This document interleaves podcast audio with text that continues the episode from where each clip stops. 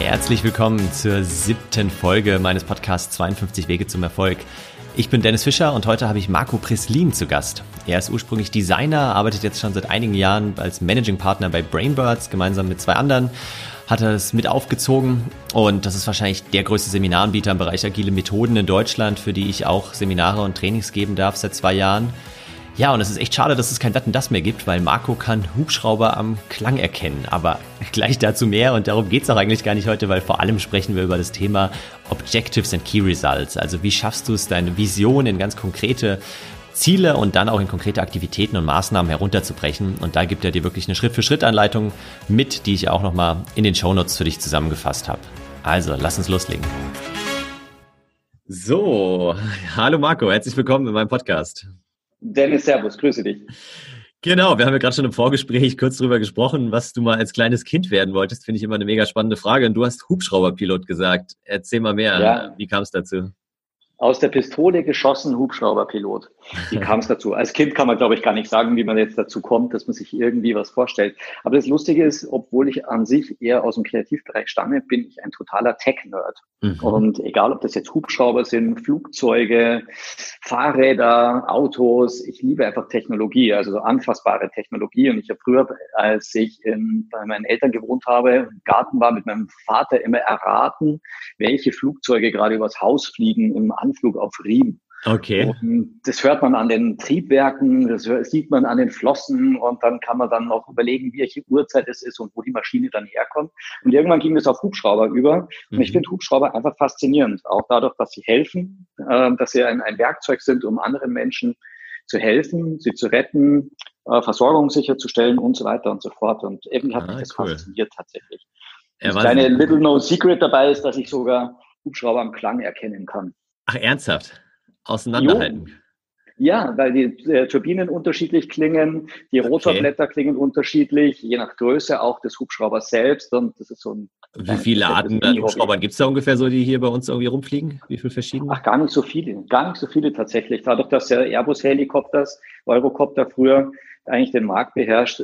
Die, das sind 80 Prozent von, ah, okay. von Airbus inzwischen und die restlichen, die kannst du an einer Hand abzählen. Ja, das ist ja echt ganz, ganz interessant. Und du bist dann selbst auch schon mal Hubschrauber geflogen oder mitgeflogen, denke ich, gell? Ja, natürlich, klar. Auf was Hawaii, war so die, ganz, die ganz was auf Hawaii? Ach, krass. Auf Hawaii, ja, ja, auf Hawaii. Das war ein irres Erlebnis auf Kauai. Ja. The wettest spot on earth.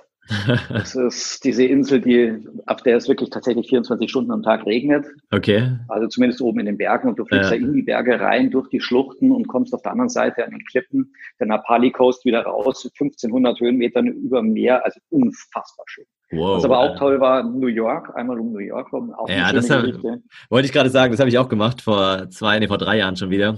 Und das war mega beeindruckend. Also ich das dann sogar noch ganz vorne neben dem Piloten ja. da und dann halt so, der fliegt ja. erst raus quasi über diese Verizon Bridge, glaube ich, und dann wieder zurück ja. Richtung Skyline. Genau. Und also das ist echt bombastisch, ja. Das werde ich das nicht vergessen. Ja, absolut. Äh, verrückt. Ja, für das Spiel, was du da mit deinem Vater gespielt hast, gibt es ja heute dann die Flightradar-App, äh, wo man sehen kann, dass gerade keine Flugzeuge in der Luft sind. Die habe ich natürlich. Ja, das glaube ich. Meine Frau hält mich für verrückt, weil letztens jetzt hier in der Corona-Zeit kaum Flugzeuge unterwegs und letztens kommt auf einmal so eine vierstrahlige, dicke Maschine, echt relativ niedrig hier über unser Haus geflogen. Ja. Was ist denn das? Und gehe dann in diese Flightradar-App und sage, das interessiert mich jetzt, wo die herkommt. Meine Frau schüttelt nur den Kopf. Sie kam dann aus Johannesburg. Ah ja, okay. Nicht getippt. Ein, ja, spannend. Und jetzt so, seit du Hubschrauberpilot werden wolltest, äh, bis heute, was waren so die, die, die zwei, drei wichtigsten Stationen oder Phasen oder Momente in deinem Leben? Was würdest du sagen? Und warum bist du dann doch nicht Hubschrauberpilot geworden? Ich bin grundsätzlich ein Mensch, der sich schwer entscheiden kann mhm. und äh, nicht unbedingt den geradlinigsten Weg geht. Und es gab so mehrere Wünsche im Grunde genommen, ähm, Berufswünsche. Das eine war Pilot oder Hubschrauberpilot, das andere war Arzt, aber puh, zugegebenermaßen war jetzt die Schule nicht ganz so meins. Und das mhm. ist vielleicht nicht unbedingt so in Frage gekommen. Und das dritte war Kreativität. Also ich habe bereits als kleiner Junge mit acht, neun Jahren wenn überhaupt, habe ich meine erste Ausstellung gehabt, Kunstausstellung äh, okay. äh, mit Bildern. Ich war einen Privatlehrer gehabt und das ist das, was ich dann auch tatsächlich als Ausbildung weitergemacht habe, Praktikas und so weiter. Graffiti, Graffiti-Künstler früher ein bisschen gewesen mhm. und habe dann Grafikdesign studiert und Ach, cool. bin als Designer dann losgestartet. Okay, und danach die, die nächsten ein, zwei Stationen bist du ja, bis heute? Also, bis heute, ja. Wilde Veränderungen tatsächlich, die ich habe mich letztens mit meinem Vater darüber auch unterhalten, mit meinen Eltern, wie sich jetzt die Situation verändert im Vergleich zu früher. Mein Vater ist Musiker, also ich komme aus einer Kreativfamilie, mhm. Künstlerfamilie. Er ist Musiker, war über 40 Jahre im gleichen Orchester, zwar auch ein abwechslungsreiches Leben gehabt, bedingt durch die Tourneen natürlich, Konzerte ja. am Abend, Wochenende, dann wieder unter der Woche frei. Aber er war zumindest bei einem Arbeitgeber über den, die gesamte Laufbahn. Und wenn mhm. ich jetzt meine Laufbahn anschaue, dann hat die sich schon massiv paar Mal gewendet, gedreht. Weil als Designer zwar gestartet, dann in Agenturen gearbeitet, eigene Markendesign, Markenstrategieagentur gehabt, lange Jahre, dann aber gewechselt rüber ins Digitalbusiness als im Grunde erstmal Kreativstratege, Omnichannel-Stratege unterwegs gewesen, dann eine Strategieberatung für digitale Transformation gegründet, auf einmal Berater, auf einmal wird ein Kreativer, ein Designer, ein Berater, währenddessen schon als Dozent gearbeitet, weil ich irgendwie schon sehr früh erkannt habe, dass ich eine innere Befriedigung dabei mhm. habe, wenn ich anderen Menschen etwas näher bringe aus meiner Erfahrung, ihnen weiterhelfe in ihrer Karriere.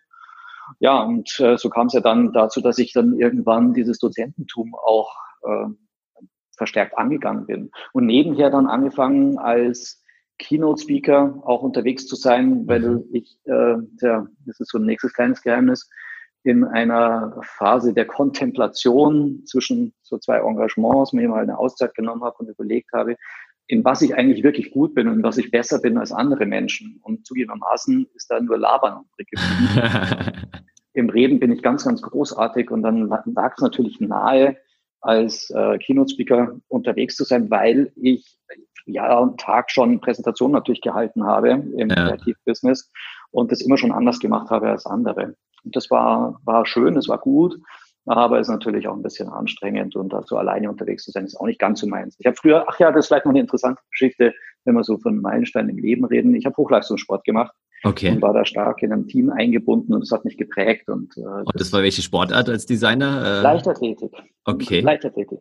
Leichtathletik und war da in, in der Mannschaft, Teammannschaft zwar eingebunden, aber bin ja für mich alleine unterwegs gewesen. Also ja, Läufer, ja. Kurzstreckenläufer und das ist genau das, was mich im Berufsleben auch prägt. Dieses alleine unterwegs sein zwar, mhm. jetzt diesen Lauf zu haben, aber im Training, im Austausch, im Miteinander sich gegenseitig pushen zu können. Das ist das, was ich liebe. Und Kurzstrecken heißt dann irgendwie 100, 200 Meter oder? Ja, 100 bis 400. Also wir waren vor allem in 400 Meter sehr gut. Ähm, ja. Staffel vor allem. Ich bin nicht gerade der größte Mensch, der längste Mensch. Ich wollte gerade der fragen, Startläufer. Ja. Aber dafür ja, hohe genau. Frequenz dann. Genau, so ist es. Also mein Spitzname war Nähmaschine. und gerade Kurvenläufer, also gerade bei 400 Meter, der Start äh, ist ja der Start aus der Kurve heraus. Ja. Und da ist es von Vorteil, wenn man kleiner ist, wenn man mhm. da hm. schneller in die Kurve sich reinlegen kann. Und ab der ersten Staffelübergabe, dann Startübergabe, ist dann der nächste dran. Und das waren dann die Großen, die jeweils über 1,90 waren. Ach krass. Ja, das sieht bestimmt lustig aus dann, wenn ihr ja. nebeneinander steht. Ja, spannend. Äh, genau. Und äh, heute vereinst du ja quasi genau die Tätigkeiten, die du gerade beschrieben hast, nämlich so die ja. Tätigkeit, aber auch schon die Strategietätigkeit und natürlich auch die Speaker-Tätigkeit äh, unter Brainbirds. Ähm, ja. Wie bist du dazu eigentlich gekommen? Hast du die Michael und Carsten damals, kanntest du die vorher schon oder wo habt ihr euch getroffen? Na, indirekt tatsächlich. Also wir haben eine Überkreuzbegegnung fast gehabt, nicht persönlich, aber über einen Bekannten, über einen ehemaligen Kollegen auch, mhm.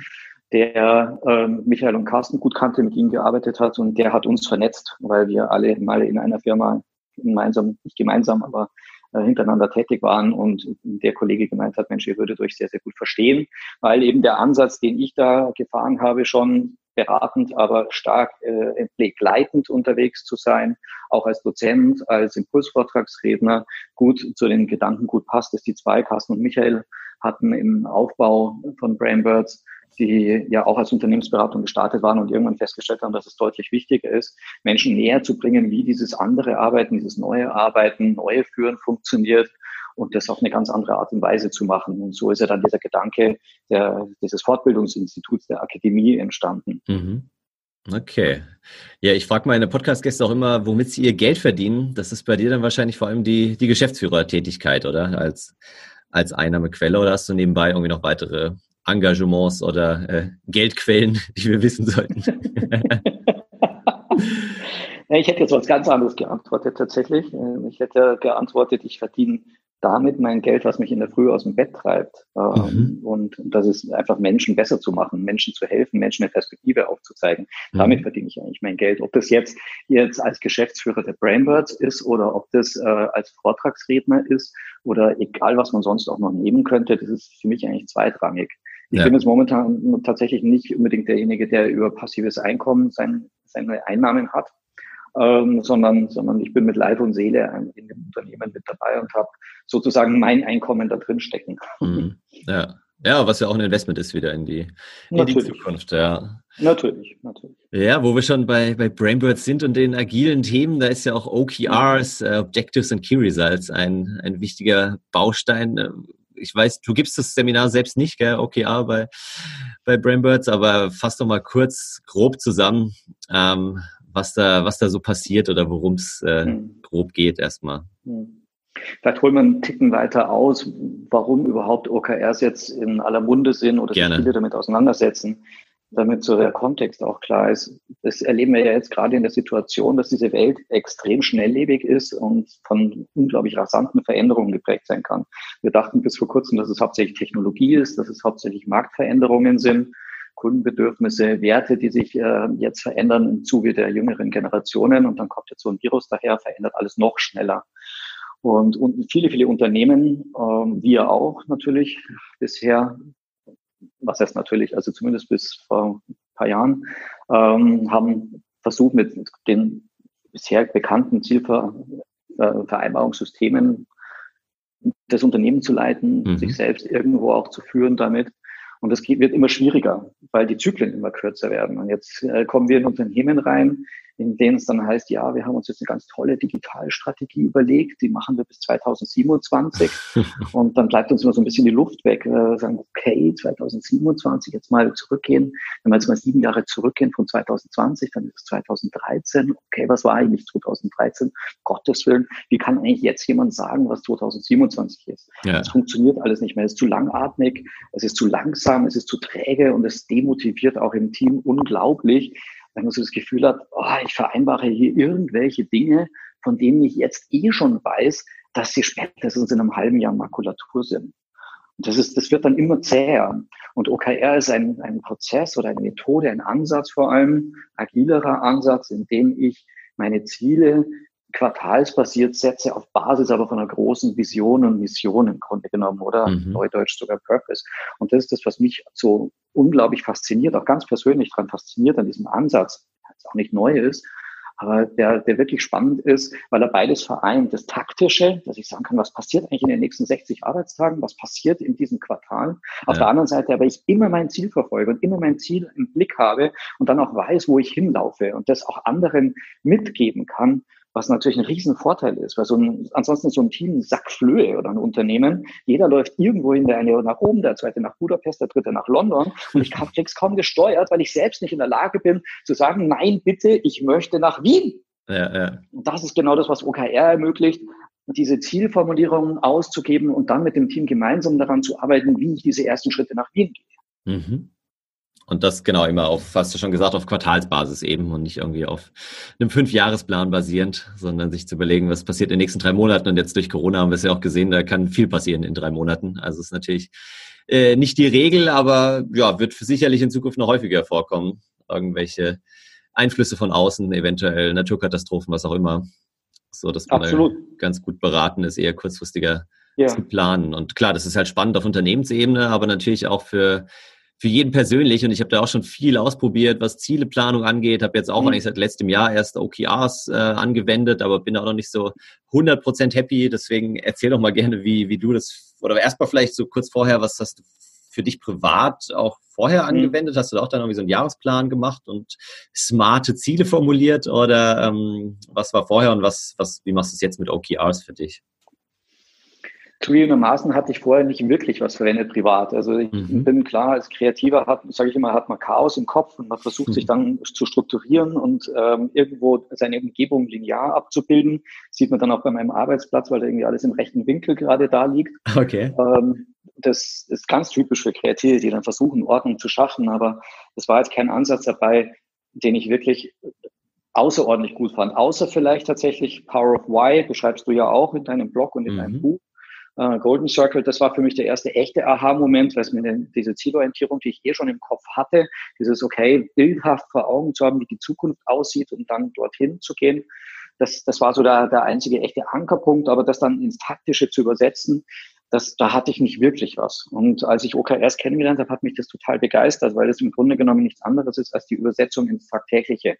Und, ähm, und ich finde wichtig dabei, wenn man so OKRs betrachtet, dass man immer auch klarstellt, es geht um eine qualitative Betrachtung und es geht um eine quantitative Betrachtung. Mhm. Äh, und so, so sich die Ziele auch zu setzen, zu sagen, wenn ich weit blicke, Purpose, Mission, was treibt mich aus dem Bett, was treibt mich an, wozu bin ich auf der Welt, das ist eine qualitative Geschichte. Was, was ist mein Wertbeitrag zur Gesellschaft oder Zweck der Existenz, wie ja. der, ja. Äh, der Kollege Strelecki formuliert genau. Ja, genau.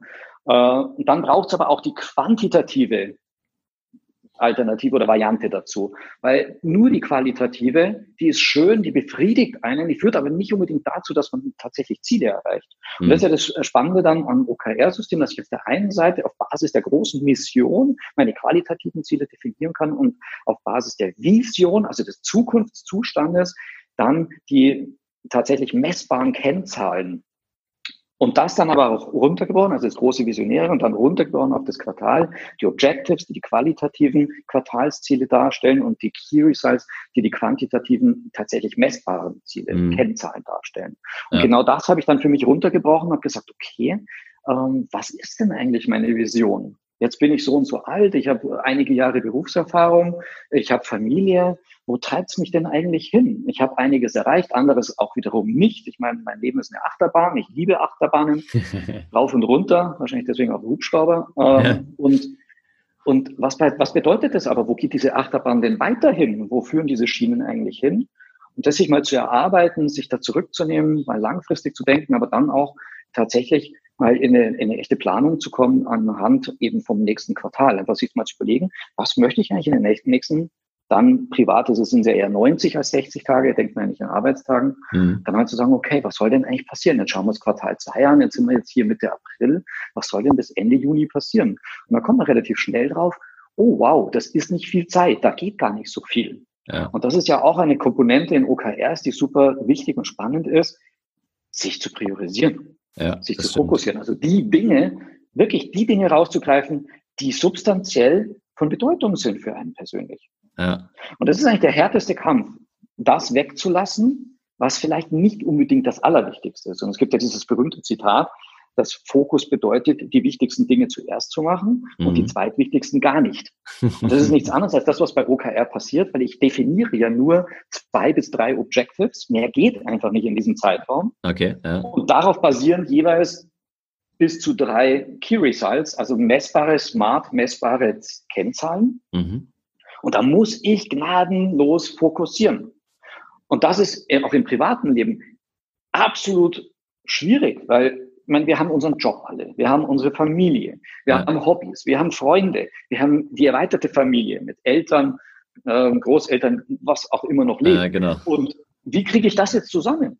Und wie, wie, wie, wie kommt da ein System raus, das, das sinnvoll das abbildet, was ich in meinem Leben erreichen möchte? Dann gibt es natürlich auch andere Ansätze, Ikigai beispielsweise, was auch spannend ist, was für mich aber eher eine Alternative darstellt zu der ganzen Purpose-Diskussion genau. ähm, ja. und äh, Golden Circle. Aber das taktisch zu übersetzen mit den OKRs, das ist schon ein echter Aha-Moment für mich gewesen. Ja, nee, das glaube ich. Also genau, da sich wirklich regelmäßig hinzusetzen dann und du setzt dich dann einmal im Quartal wahrscheinlich hin oder um die Nein. zu planen. Nein, also um sie zu planen, ja, mhm. vielleicht schon, aber eigentlich nein, tatsächlich. Es ist ein kontinuierlicher Prozess und das ist auch etwas, was man, was man bei OKR bedenken sollte. Da geht es nicht darum, dass ich jetzt wirklich äh, einmal im Quartal mich hinsetze und sage, okay, was habe ich denn erreicht und was will ich jetzt im nächsten Quartal erreichen? Ja. Werde ich es garantiert nicht erreichen, sondern das Besondere an OKRs ist, dass es ja immer in Zeiteinheiten im Grunde genommen runtergebrochen wird. Ich mhm. habe eine große Vision, die gerne über sieben Jahre laufen kann und dann gehe ich den nächsten Schritt, die sogenannten Midterm Goals und definiere mal das vor mir liegende Jahr. Und bei mhm. das vorliegende Jahr, dieses Midterm Goal, das nehme ich dann und jetzt sage ich dann, okay, was möchte ich davon im ersten Quartal erreichen? Und das ist das, was ich mal als OKR definiere. Und dann gehe ich aber noch mal einen Schritt runter und sage, okay, wenn ich das aber im Quartal erreichen möchte, was muss denn dann im ersten Monat passieren? Ja. Und das, was im ersten Monat passiert, kann ich wieder weiter runterbrechen in Aktivitäten und kann sagen, okay, und in, was mache ich denn jetzt in der nächsten Woche eigentlich an Aktivität, damit ich diesem Ziel näher komme? Und damit ist es ein ganz automatisch ein rollierender Prozess, in dem ich kontinuierlich äh, betrachte, was habe ich eigentlich geschafft in dieser Woche, was habe ich nicht geschafft, was bedeutet das für die nächste Woche, was hindert mich daran, das zu schaffen, um hier auch einen Veränderungsprozess rollierend während dieser Phasen möglich zu machen. Deswegen, ja.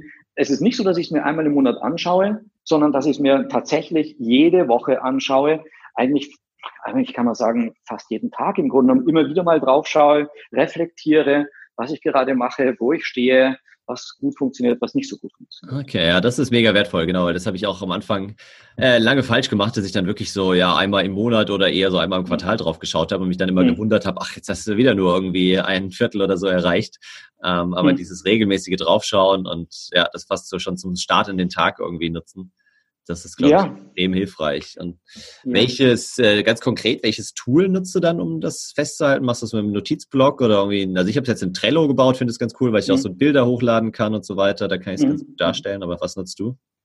Hm, auch schön, ja. Nee, tatsächlich äh, ist es bei mir Stift und Block, zwar auch digital. Mhm. Also ich nutze mein iPad, ich nutze GoodNotes einfach als Notizen-App und den Stift vom iPad, ähm, den berühmten Apple Pencil, bisschen Werbung machen. Ähm, und sonst gar nichts. Also ich schreibe es mir wirklich runter, handschriftlich. Und ich okay. halte das für sehr viel wertvoller als äh, jede App oder jedes Tool, weil das, was über den Stift passiert, geht direkt in den Kopf. Ja. Das ist das, was Künstler auch ausmacht und ist das, was ich auch als Designer für mich gelernt habe, dass das, was aus der Hand herauskommt, was die Hand auch mit aufnimmt, einfach stärker wirkt ähm, als, als jegliches 0-1-Tool oder mhm. nur gedanklich ähm, oder ich hänge ein Post-it irgendwo hin. Also ich mag das sehr viel lieber mit dem Stift dann zu arbeiten und ich schreibe mir das runter. Ich schreibe es auch immer wieder. Ich kann es immer wieder löschen. Ich kann es immer wieder neu schreiben und ich nutze dann die Farben auch, um dann wiederum zu tracken und zwar einfach nur per dicken Dots. Mhm. Farb, grün, grün, gelb, rot. Wie weit bin ich schon gekommen? Das ist ein einfaches Ampelsystem. Ah, okay. Ich setze mir neben jedem Key Result einfach immer wieder wöchentlich die Farbe dazu wo bin ich da schon? Und dann gibt es eben mehrere grüne, mehrere gelbe und da kann ich das dann auch justieren für mich. Und das schreibe ich immer wieder neu auch. Also wenn ich dann feststelle, okay, da bin ich jetzt ein bisschen hinten dran, wenn ich dann rollierend fürs Quartal wieder verändere, dann kopiere ich mir teilweise die Inhalte, setze sie dann auf eine neue Seite, radiere sie mir aber dann raus und justiere sie. Und okay. da habe ich einen guten Überblick, in dem ich auch immer wieder reinarbeiten kann. Und es fällt mir zumindest sehr, sehr viel einfacher, als wenn ich jetzt sowas wie Trello nutzen will. Also Trello nutze ich auch tatsächlich für die wildesten Dinge privat. Privater Umzug zum Beispiel. Äh, meine Tochter nutzt es für ihre Hausaufgaben. Ganz, ganz tolles Tool, ja. um taktisch sich die Aufgaben zu nehmen und einen Überblick zu bewahren. Aber für mich hat sich nicht ganz so geeignet, um tatsächlich Ziele zu verfolgen. Okay, ja, aber das ist auch spannend. Das habe ich noch nicht gemacht mit den Ampelfarben. Das werde ich gleich mal einführen. Äh, vielen Dank dafür. kann man übrigens auch in Trello machen. Da gibt's ja auch genau, deswegen. Ja, ja. Da kann man sie auch farblich markieren. Das äh, werde genau. ich gleich mal ausprobieren. ja, cool. Wir haben ja schon so ein paar Fallstricke auch besprochen. Also von wegen, ja. man setzt sich zu viele Ziele. Ähm, man mhm. schaut vielleicht zu selten rein oder man formuliert sie auch eventuell zu schwammig, nicht präzise genug. Was, äh, was sind noch so zwei, drei Fallstricke oder so, die dir einfallen oder die du am eigenen Leib erlebt hast? Seit, du arbeitest jetzt schon, weiß nicht, ein, zwei mhm. Jahre bestimmt mit OKRs. Genau. Mhm. Ja, also das größte, der größte Fallstrick ist natürlich, dass man sich zu viel vornimmt. Mhm. Dass man einfach nicht betrachtet, ähm, dass dieser Zeitraum relativ kurz ist. Das kann man nur lernen. Ja. Äh, ich glaube, da läuft jeder rein, weil man, man hat das Gefühl, man wird viel mehr schaffen.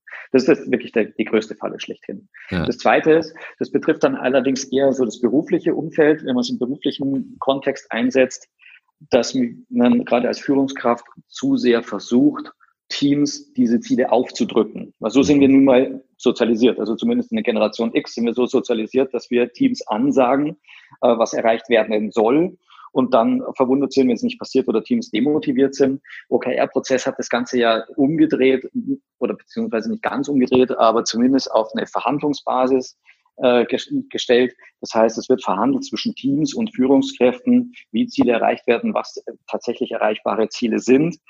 Kommt ja auch aus Scrum heraus, aus dem mhm. iterativen Prozess und der Verhandlung, was ist wirklich möglich in diesem Zyklus.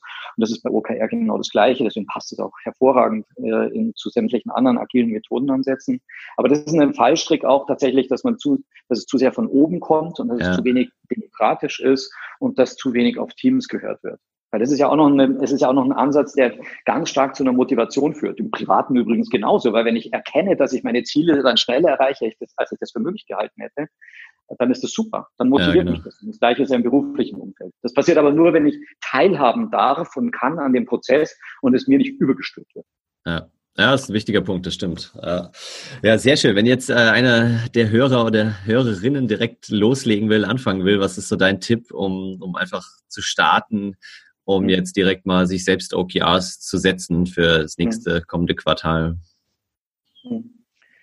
Ich würde sagen zweierlei. Das eine ist, sich wirklich zu überlegen, was der innere Antrieb ist, also die Mission, wozu, mhm. wozu bin ich da. Übrigens auch so eine Geschichte, die ich ganz gerne sage.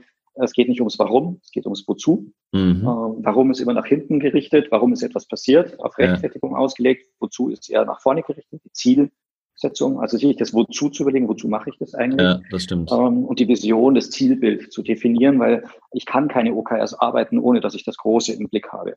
Ja. Das ist also der erste Schritt schon mal. Der zweite ist dann tatsächlich, sich zu überlegen, wenn wir jetzt von zwei bis drei Objectives reden, was sind denn die Kategorien, in denen ähm, ich mir Objectives setzen möchte? Mhm.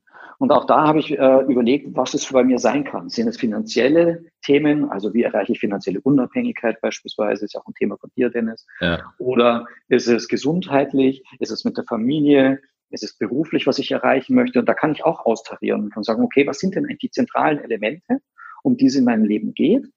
Und wenn ich die habe, dann kann ich die Objectives auch formulieren. Und das ist dann im Grunde genommen der nächste Schritt von dort weg, wenn ich die Kategorien habe, die Objectives mal zu definieren und die qualitativ zu haben, so dass ich, dass mein Herz sagt, ja, da bin ich dabei. Mhm. Und erst dann die Key Results zu definieren auf Basis dieser, dieser Objectives. Also dann nochmal weiter in die Tiefe zu gehen und die aber auch wirklich anfasst zu machen, äh, zu machen. Bis zum 30.06. habe ich das und das erreicht. Also wirklich sagen, okay, ich kann das messen, auch im Privaten, das ist erreicht von ja. mir oder ist nicht erreicht. Und das ist, wäre für mich der Ansatzpunkt. Also erstmal groß kommen, Mission, Vision, dann die Kategorien der Objectives mal festlegen, was sind mir wirklich wichtig im Leben und darauf basierend dann die Key Results. Ja, perfekt. Und die halt kann man da schon diese Smart-Formel wieder hernehmen letztendlich, oder? Ja. Und sagen, genau, wie spezifisch, bis wann will ich was erreicht haben und es halt auch irgendwie messbar machen. Das habe ich auch am Anfang immer falsch gemacht und dann gesagt, ja, dann äh, würde ich halt ganz gerne irgendwie ein paar Abonnenten haben für den, den Kurs oder so. Äh, ja, aber ja. was heißt das konkret? Also will ich jetzt 100 haben oder 500 ja. oder 5000? Und ähm, ja. das ist dann der ja, spannende Das ist Punkt. total spannend. Absolut, völlig richtig. Also es ist auch das bisschen irritierende, weil normal heißt das Smart Objectives. Jetzt auf einmal sind die die Key Results Smart und nicht ja. die Objectives. Also zum Start weg ein bisschen komisch. Ähm, funktioniert aber hervorragend. Ja, Smart, spezifisch, messbar, ambitioniert, realistisch und terminiert. Und wenn du da dir deine Key Results anschaust, dann kannst du relativ schnell sagen, ob die schon gut formuliert sind oder nicht. Ja. Und was auch noch wichtig ist, dann die Stufe darunter zu gehen und Aktivitäten zu definieren. Also was tue ich, damit mhm. ich dorthin komme? Ah, okay. Das ist auch noch ein ganz spannender Punkt, weil ähm, da hört es dann oft auf und da hört es auch im beruflichen Umfeld oft auf. Und ich kann aber nicht einen einzelnen Kollegen, Mitarbeiter, ein Teammitglied, kann ich nicht dafür verantwortlich machen, ähm, ein Ziel nicht erreicht zu haben, wenn dieses Ziel auch beeinflusst wird von anderen Personen oder der Außenwelt. Also ich nehme ja. mal das Beispiel Marketing. Wenn ich äh, meiner PR-Kollegin sage, ich möchte, dass wir 50 Berichterstattungen über Brainbirds bekommen. Mhm. Dafür kann ich ja nicht meine Kollegin verantwortlich machen, weil ich weiß nicht, was den Redakteuren gerade wichtig ist. Dann kommt Corona daher und es funktioniert so nicht. Geht also schlecht und demotiviert. Was ich aber machen kann, ich kann die Aktivität dahinter mit ihr zusammen mir überlegen. Das heißt, wie viele Aussendungen beispielsweise schicke ich denn raus oder möchte ich rausschicken, will ich rausschicken, damit es zu diesen 50 Veröffentlichungen kommt. Ja. Dann kann ich sagen, okay, wir lassen uns 250 Aussendungen rausjagen. Hoffentlich schaffen wir es dann, diese 50 zu erreichen. Und diese Aktivität des Rausschickens der Aussendungen, das kann ich aufs Individuum, und das ist egal, ob das jetzt im beruflichen Kontext ein Kollege, Kollegin, Teammitglied ist, oder ob ich das selbst bin, im ja. privaten Umfeld, daran kann ich mich tatsächlich messen als Individuum. Habe ich diese Aktivität gemacht? Und das ist auch etwas, was einen Erfolg oder Misserfolg ausmacht, wenn ich es privat einsetze, dass ich tatsächlich mir Aktivitäten überlege und sage, okay, mhm. diese Woche mache ich das und das, damit ich dorthin komme. Wenn ich, äh, nehme das banale Beispiel abnehmen, also ja. da haben wir das Thema immer wieder, wenn ich abnehmen möchte, dann habe ich die Aktivität, äh, halbe Stunde jeden Tag Sport zu machen. Ja. Wenn ich die Aktivität aber nicht, äh, nicht, nicht dahinter habe, hinter diesem tatsächlichen Ziel, sondern nur sage, ja, in der Woche XY will ich jetzt 0,5 Kilo abnehmen, in der nächsten Woche dran ein Kilo, ähm, aber keine Aktivität dagegen stelle, dann passiert nichts. Ja, ja, perfekt. Also genau darum geht es ja auch, den ersten Schritt dann schon mal zu planen und im besten Fall auch gleich noch den zweiten und den dritten Schritt mit aufzunehmen. Und, äh, genau, in Form von Aktivität. Mit festhalten und dann muss man es eigentlich äh, in Anführungszeichen nur noch umsetzen und gucken, dass nichts dazwischen kommt in den drei Monaten. Ja. Ach, das macht nichts, weil dafür ist es ja auch da, Stimmt, dass dafür tatsächlich ja, diese Veränderungen, die draußen passieren, dass ja. es da Justierungen gibt. Nur wichtig ist, dass man ehrlich gegenüber sich selbst ist, dass man sich dann auch wirklich im Spiegel betrachtet und sagt, sind die Veränderungen wirklich jetzt von außen da und ja. geht's nicht anders? Oder lüge ich mir hier in die Tasche? Ja. Das, das kann, passiert nämlich auch mal ganz schnell. Also besser ist es tatsächlich mal dieses Quartal Quartal sein zu lassen und dem Quartal das erreichen zu wollen, was, was, was du definiert hast und dann eben das nächste Quartal wieder anzugehen. Nichtsdestotrotz gibt es natürlich immer Gründe, warum man auch irgendwann mal eingreift. Das hatten wir ja jetzt auch, Brainbirds, Corona, keine Seminare im Präsenzformat mehr. Äh, da kann ich Ziele logischerweise sofort einkassieren, ähm, justieren, neu aufsetzen, weil äh, ich ansonsten gegen die Wand fahre. Ja, ja, ja. ja aber das ist ja auch witzlos ist. Also deine Mitarbeiter nehmen dich ja auch da nicht ernst, wenn du sagst, ja, hier jetzt was, wo, woran liegt's? Warum finden ja. keine Präsenzseminare statt? genau, wir haben das doch als KRs gesagt. Wir haben das doch besprochen, ja. Wir haben es doch besprochen. 50 Leadership-Seminare. Ja. Wieso geht das nicht? Ja, funktioniert natürlich nicht. Nee, Im Privaten ist es genauso. Ja. ja, cool. Damit sind wir leider auch schon äh, fast am Ende angelangt. Und äh, ich habe noch so zwei, drei Abschlussfragen äh, für dich. Zum einen nämlich, äh, hast du irgendeine coole App, die du vielleicht neu entdeckt hast oder die du täglich nutzt oder die du nicht mehr leben könntest und die du gerne den Hörerinnen und Hörern empfehlen möchtest? Du meinst außer Flightradar? Ja, genau, stimmt. Naja, also ich, ich, ich gebe zu, dass es tatsächlich eher das Gegenteil ist. Meine coole App momentan heißt keine App. Mhm. Also gerade jetzt in dieser Reizüberflutung, die wir in der aktuellen Situation haben und auch das wiederum zum Thema Fokus, ist die Frage, was brauche ich wirklich als App? Was ist ja. das, was, was mir jetzt weiterhilft in meiner aktuellen Situation? Ähm, wenn ich jetzt irgendeine App rausgreifen würde, da, eigentlich sind es lustigerweise drei. Ähm, jetzt neben den ganzen beruflichen Apps natürlich, die möchte ich jetzt aber hier nicht erwähnen, die sind ja. irrelevant. Äh, privat, wenn es um mich selbst in Persona geht, dann ist es Headspace, tägliche mhm. Meditation, geführte mhm. Meditation, die einfach hilft, resilient zu sein, achtsam gegenüber sich selbst und, und im Grunde genommen die Welt aus einer distanteren Perspektive zu betrachten, so würde ich es mal mhm. sehen. Ja, mit ihm muss ich auch mal in Verhandlungen treten, die wurde jetzt schon ein paar Mal empfohlen für meinen Podcast. Gucke ich mal, ob ich da Provision bekomme. Ja. ja, genau, kein Wunder. Und das Zweite, jetzt kommen vielleicht ein paar andere, die ungewöhnlich sind. Mhm. Das zweite ist Weather Pro. Okay. Ich bin Outdoor-Freak. Ich bin sehr gerne mit dem Fahrrad unterwegs mhm. draußen und äh, bin auch ein, irgendwie so ein Wetter-Nerd. Also meine Frau schüttelt immer den Kopf. ähm, und da ist Weather Pro wirklich eine hervorragende App für mich, die ja, wirklich relativ genau ist im Vergleich zu vielen anderen. Und das dritte ist, das hat auch mit dem Sport zu tun, tatsächlich eher mit dem Privaten dann, das ist Komoot. Ähm, ah, okay. Das ist diese ja. Outdoor-App, genau. ähnlich wie Outdoor Active, aber ich finde Komoot besser für Touren, auch um Touren zu teilen, Touren zu bearbeiten, sich Touren rauszusuchen und jetzt inzwischen auch Vektor passiert. Das ist halt eine großartige Erleichterung, dass man die zwar immer noch die äh, schönen Höhenmeterkarten, Alpenvereinskarten dabei hat, äh, zur Sicherheit, aber eigentlich nicht mehr braucht, eigentlich im Grunde genommen das nur noch ja, das stimmt. lösen kann. Ja, spannend. Cool. Wenn ich jetzt äh, dich zum Buch frage, sagst du dann auch im Moment kein Buch oder gibt es ein Buch, was, äh, was du gerade auf dem Nachttisch liegen hast und was dich begeistert? Hm, es gibt eigentlich zwei. Also das eine ist äh, Mitgefühl in der Wirtschaft. Okay. Mathieu Ricard. Mhm. Das französischer buddhistischer Mönch. Ja, es ist, es ist sehr wirtschaftlich. Es ist zusammen mit dem Dalai Lama auch entstanden im Rahmen des äh, Weltwirtschaftsforums. Mhm. Ähm, es ist, wie gesagt, es ist nicht ganz einfach. Es ist sehr wissenschaftlich auch geschrieben und ich kämpfe mich dadurch, muss ich zugeben. Ja. Aber es ist sehr interessant, weil es betrachtet, inwieweit diese Themen Empathie, Achtsamkeit, Resilienz, was wir vorhin schon hatten, Einfluss auf die Wirtschaftswelt und damit auf unser Gesellschaftssystem nehmen kann mhm. und wie eine Wirtschaft aussehen könnte, die nicht mehr durch diesen brutalen Marktkapitalismus geprägt ist. Ja. Ich habe da bisher für mich keine Antwort gefunden, obwohl ich weiß, dass es das benötigt. Dieses Buch versucht, erste Antworten zu finden, hat natürlich auch, zumindest soweit ich jetzt bin, keine klare Antwort.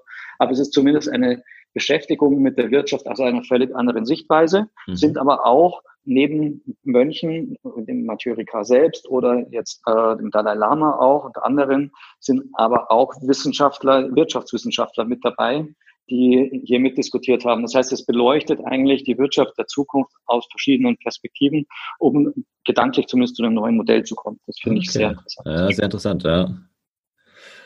Das andere fällt mir jetzt tatsächlich gerade der, der, der tatsächliche Name nicht ein. Das heißt, ähm, der, ich glaube, der Arzt, der sein Herz verlor oder irgend so. Okay. okay. Und auch da geht es tatsächlich ganz stark um dieses Thema wozu bin ich eigentlich da, was treibt mich an und ist Geld verdienen das Einzige auf der Welt, was irgendwie glücklich macht oder geht es eigentlich nicht um komplett andere Themen, um ein zufriedenes, glückliches Leben zu führen und auch ein gesundes Leben zu führen, was ja momentan auch Okay, ähm, ja, spannend. Ja, ich gucke mal, ob ich es finde. Ansonsten können wir nochmal quatschen. Dann packe ich in die Show Notes äh, den Link zu dem Buch. Aber ja. klingt beides sehr gut.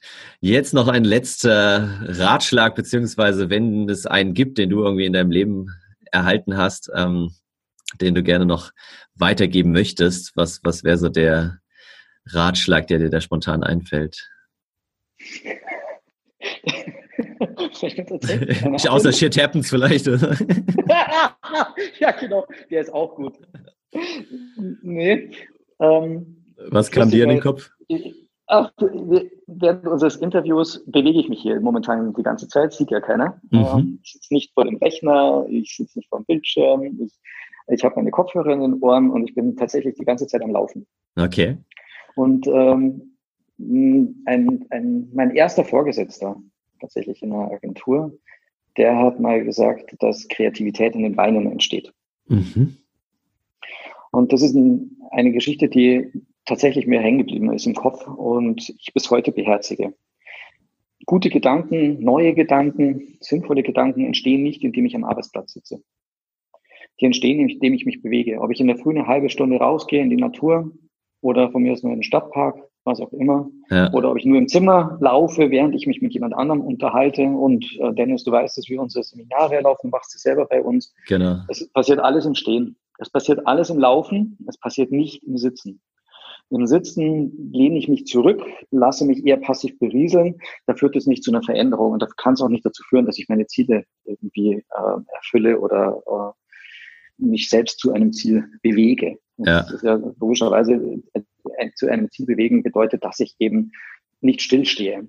Und das ist etwas, was vielleicht auch von früher noch aus der Leichtathletik kommt. Da haben wir ja schließlich und endlich auch Ziele erreicht.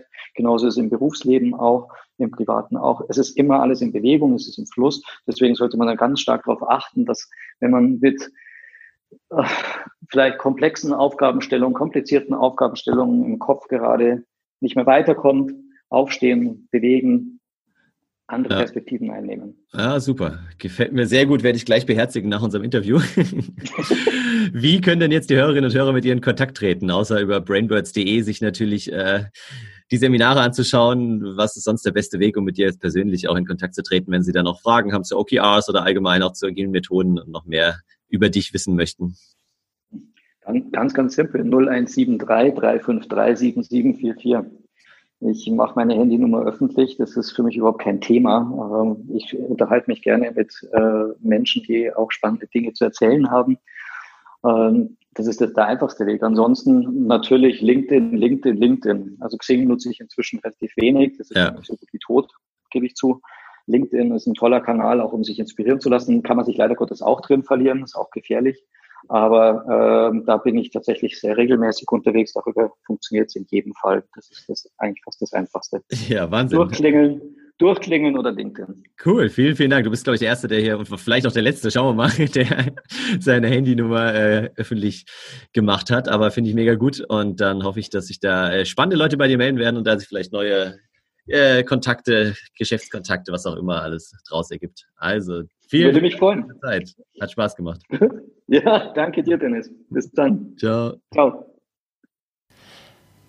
Ja, das war mal eine lässige Antwort auf die Frage, wie kann man mit dir in Kontakt treten. Das habe ich, glaube ich, noch in keinem anderen Podcast gehört bislang, dass ja jemand direkt die Handynummer rausgibt. Aber cool. Ich hoffe, du hast jetzt auf jeden Fall eine Idee, wie du mit Hilfe von OKRs konkret deine Ziele definierst und sie dann auch erreichst. Und falls du dir da professionelle Unterstützung wünschst beim Definieren oder dann auch beim ins Handeln kommen, dann melde dich gerne bei mir unter dennis at 52ways.de. Dann können wir gemeinsam besprechen, wie ich dich da unterstützen kann. Kleiner Nachtrag noch, der Buchtitel, der Marco nicht eingefallen ist, hieß Der Neurochirurg, der sein Herz vergessen hatte.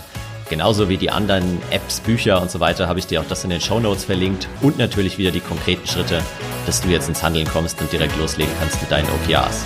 Viel Spaß dabei und bis nächste Woche.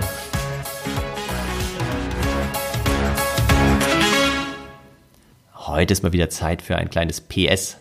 Ich würde mich nämlich super freuen, wenn dir die Folge gefallen hat und du dann mal kurz überlegst, wer aus deinem bekannten Freundes Kollegenkreis hat denn da noch ein Thema? Wer könnte vielleicht noch ein bisschen Hilfe gebrauchen beim Thema Ziele setzen, herunterbrechen und dann natürlich auch ins Handeln kommen?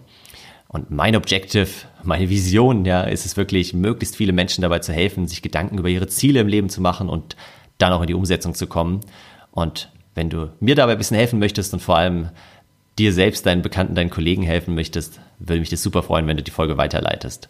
In der nächsten Woche geht es dann um das Thema Think Big. Also wie, mit welchen Methoden, mit welchen Tools kannst du richtig groß denken, um mal ja, deine Träume, deine Visionen freien Lauf zu lassen und nochmal ein bisschen kreativ zu werden. Und bis dahin wünsche ich dir alles, alles Gute, eine schöne Woche, bleib inspiriert, mach's gut, ciao.